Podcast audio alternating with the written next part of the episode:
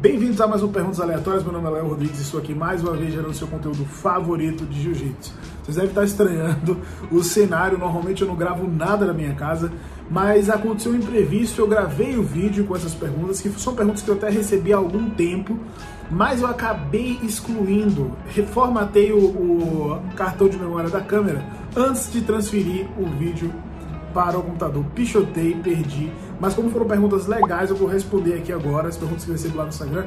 Muito legais. E vamos nessa, então, me desculpa aí, perdoa o cenário, talvez algum barulho, algum ruído externo, que eu não estou com todo o equipamento aqui, mas não queria de deixar de responder essas, não queria deixar de responder essas perguntas aqui que eu recebi que estão muito legais. Uh, tem algumas perguntas aqui do Miguel, que é o seguinte: acredita que atletas de faixas coloridas têm condições de serem remunerados ou só faixas pretas? Miguel, essa pergunta é muito boa e quando a gente pensa em remuneração no jiu-jitsu, é, o pessoal já pensa logo em campeonato ou da aula. E não são as únicas formas de você ser remunerado no jiu-jitsu. Hoje, por exemplo, eu trabalho é, com jiu-jitsu e com uma coisa que não tem necessariamente a ver com a minha graduação. Então, quando você fala assim, vai ser remunerado, vai ser remunerado pelo quê? Qual é o tipo de trabalho, qual é o tipo de serviço que você está prestando para a comunidade do jiu-jitsu? Eu acho que isso é o principal que você tem que observar e levar em consideração. Dependente da sua faixa, você tem alguma coisa, você tem algum dom, você tem algum talento, você sabe alguma coisa que vai ser benéfico para a nossa comunidade. E você deve usar isso em seu favor e ser remunerado. Se você está prestando serviço, se você está trabalhando, se você tem alguma mão de obra, principalmente as especializadas, você deve sim ser remunerado. Agora, quando a gente pensa em dar aula, aí já é diferente. É, eu sou super a favor que faixas azuis, faixas roxas, faixas marrons deem a aula, mas a remuneração nunca vai ser igual a um faixa preta bem especializado. Essa é a maior diferença. Não basta somente ser faixa preta, você tem que ser faixa preta especializada. Quando a gente pensa em especialização no jiu-jitsu, isso vai a competição, vai quantos seminários você fez, para onde você viajou, quantos intercâmbios, todas essas coisas. Então eu acho que tudo isso tem que ser levado em consideração. E lógico, acredito que todo mundo no jiu-jitsu deve ser remunerado, desde que você preste um bom serviço, que você tenha um skill, você tenha uma habilidade que faça, que justifique essa ação. A próxima pergunta também é do Miguel e é a seguinte: ganhar campeonatos na IBJJF ajuda na visibilidade do atleta? Não necessariamente, Miguel. Eu não acredito que a IBJJF, na verdade, não é nem a organização, mas ganhar o campeonato seja o suficiente para você ter visibilidade. Inclusive falei sobre isso no podcast que o Vitor me convidou para gravar lá no Fast Talk, muito legal. A gente falou sobre mídia do atleta e a visibilidade não está necessariamente relacionada ao que você faz no tatame. Inclusive, tem um ditado muito nocivo no jiu-jitsu que é aquele cala a boca e luta, como se só lutar resolvesse tudo não levando em consideração a tudo que você precisa construir é, fora do tatame, que isso é, talvez seja até mais importante do que o que você constrói no tatame. Inclusive, a gente tem vários lutadores, inúmeros, não só um, caras que lutam e às vezes não vencem, mas eles têm uma visibilidade, um carinho do público muito maior do que os atletas que vão lá e vencem. Então, isso é uma prova de que somente vencer o campeonato não é necessário para trazer visibilidade. Agora, quando a gente pensa em prestígio, quando a gente pensa é, numa construção da sua marca, você ser campeão mundial da IBJJF, por exemplo, é algo que faz toda a diferença. Toda a diferença. Quando você vai pensar no Open, é uma coisa. Quando você vai pensar no Open como faixa roxa, como faixa azul, é uma coisa. Agora, se você pensa assim, não, eu quero realmente estabelecer o meu brand, assim, eu quero ser um atleta diferenciado, você ser campeão mundial da IBJJF é o pré-requisito, muda realmente. E mesmo assim, não é o suficiente. Você ganhar o campeonato mundial não é garantia nenhuma que você vai ter uma carreira de sucesso pós esse evento. Então, você tem que trabalhar todas as habilidades aqui fora, estabelecer o seu network, construir a sua marca, investir em mídia, aparecer em programas e pagar por isso, investir é um investimento, eu acho super válido também. Próxima pergunta aqui. Treinar em duas equipes diferentes por causa dos horários atrapalha no progresso de graduação? É, talvez não, depende. Porque qual é a sua faixa? Por exemplo, eu sou faixa preta. Então hoje em dia eu não dependo mais de graduação, eu posso facilmente treinar em duas equipes. Inclusive eu conheço várias pessoas que fazem isso e para mim é uma super de boa, acho normal. é, desde que você saiba a bandeira que você defende e a outra que você vai visitar. Isso é muito importante. Mas para quem está começando, para quem é faixa roxa ali, faixa azul, faixa branca principalmente, é muito importante que você entenda uma metodologia que você vai seguir. Eu tenho falado sobre isso bastante aqui nos vídeos. Se você simplesmente treina com seu professor, seu professor não sabe o que está fazendo com jiu-jitsu, isso não é benéfico de forma nenhuma. Então você precisa entender. E aí sim, você treinar em dois locais que tenham às vezes duas metodologias, ou pior, não tenham metodologia nenhuma, isso vai atrapalhar muito a sua evolução no geral, não necessariamente algo ligado à sua graduação ou não. Então você tem que saber qual a metodologia que você segue e a outra que você visita, a outra que você vai lá vez ou outra? Você precisa ter um professor para você chamar de seu. Isso é extremamente importante até chegar na faixa preta. Na faixa preta também, mas na faixa preta já fica mais tranquilo ali. Você tem uma certa liberdade ali para você fazer essas coisas de forma mais tranquila. Tá certo? Pergunta do Marcelo. E quando o aluno muda de estado e precisará mudar de academia? É, cara, isso acontece. Ele mandou um abraço aqui para mim, para Rebeca, valeu. Tá lá em Toledo agora, no Paraná. O Marcelo é um cara muito querido e Mano, acontece. É como tudo na vida, assim. Se você tá fazendo ensino médio na Bahia e muda para São Paulo, você continua estudando. Se você tá fazando faculdade é, no, ano, no meio da, do curso você decide mudar, você continua em outra. Eu acho que é assim no jiu-jitsu e como tudo na vida. É, hoje a gente já não tem muito aquele pensamento de creonte, a pessoa tá, ah, é creonte, ah, traiu. Não, não tem muito isso, tem ainda, mas bem menos. Né?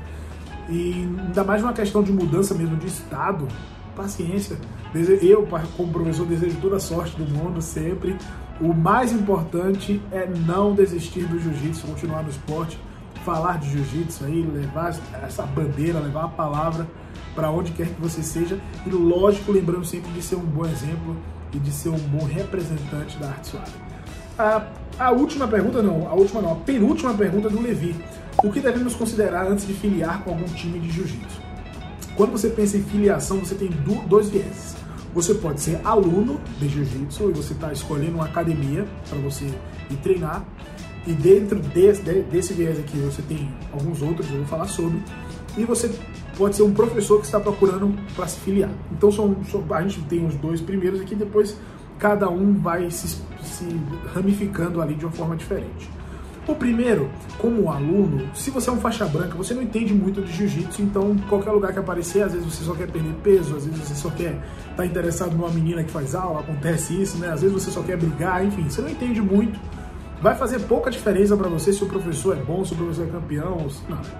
Quando você já está mais graduado e você está pensando em mudar de equipe, a primeira coisa que eu diria é que você tem que estar tá alinhado filosoficamente com o seu professor. E aí, isso é para tudo, né? Você tem que confiar realmente. Olha, eu tô indo, eu, por exemplo, quando eu fui treinar com o Barbosa, eu fui porque eu concordava, eu, eu entendia, eu conhecia já ele, né? Eu já o conhecia. Então, assim, eu concordava com o que ele pensava, a forma que ele falava, a forma que ele se expressava, como ele entendia o esporte, como ele entendia o jiu-jitsu. Então, eu fui treinar na V9 porque eu me identifiquei com o professor. Aí as outras coisas a gente já releva, entendeu? Então eu acho que essa é a primeira coisa, porque não adianta você estar num lugar que tem uma estrutura legal, que tem é bonito, é cheiroso, mas você não concorda com uma pessoa que está dando aula. Isso vai criar uma. Nossa, vai ser difícil.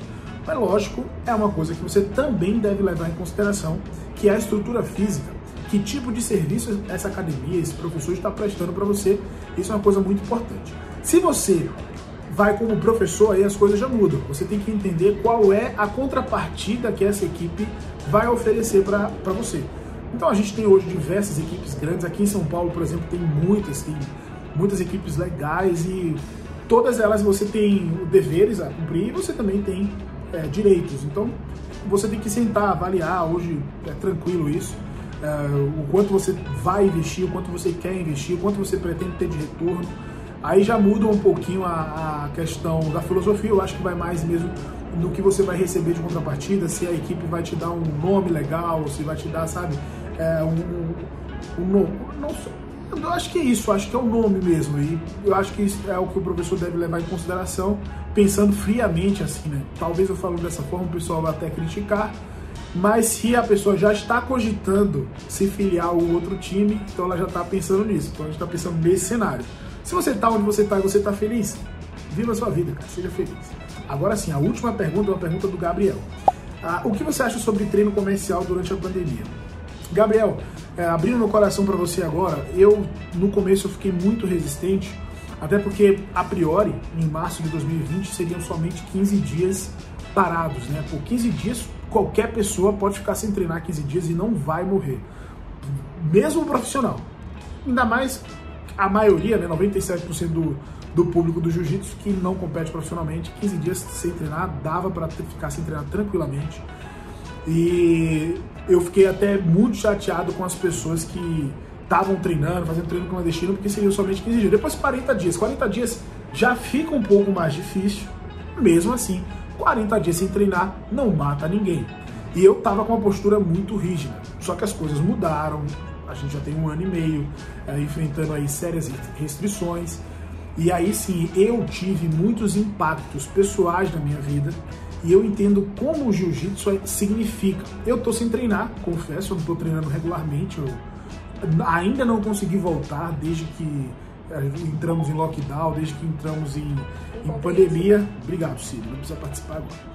Desde que entramos em pandemia e uh, eu entendo que pessoas precisaram voltar a treinar e aí eu mudei um pouco a, a minha perspectiva em relação ao acontecido, né? Ah, muitos professores fecharam suas academias eu lamento muito por isso, é uma coisa que assim parte meu coração. É, inclusive amigos meus próximos que tinham investido, sabe, todas as suas economias ah, para abrir a academia e simplesmente tiveram que fechar, sabe, perder todas as suas economias. Ah, outras pessoas também que pararam de treinar, abandonaram. Tudo isso também mexe comigo como um todo, mas eu não sou capaz de julgar o professor que precisa ganhar o seu pão eu tava falando tudo isso para dizer isso, entendeu? Então, se o cara precisa e é a forma dele viver e eles não tem outra forma, como é que eu vou falar para esse cara não trabalhar? Falando do professor. Quem vai participar, ele sabe do risco. Ele sabe que ele está colocando pessoas próximas a ele em risco. Ou a própria vida em risco. É um direito dele. Eu não estava confortável, não fui. Não fui treinar. Não fui treinar 2020 inteiro. Né? Tentei voltar a treinar, não deu certo por não estar por não estar bem, também questões de agenda, tudo isso. Mas eu não sou capaz de julgar ninguém. Então, hoje, da, da forma como as coisas estão, já está mais tranquilo assim, né? Tem gente que ainda não se sente confortável em voltar a treinar. É um direito da pessoa. Tem gente que precisa e é viciado, enfim, é um direito dele também. Mas no meio dessa história tem um professor que precisa é, ganhar o pão dele para viver de jiu-jitsu e seria muita maldade da minha parte falar que esse cara não tem como trabalhar, tá certo? Gravando de improviso aqui, perdão a todos vocês, espero que vocês tenham gostado desse vídeo improvisado, mas as perguntas estavam muito boas, eu não queria ter perdido elas. E no mais é isso, não esqueça de se inscrever no canal, a gente vai se ver em breve, com Deus, até a próxima.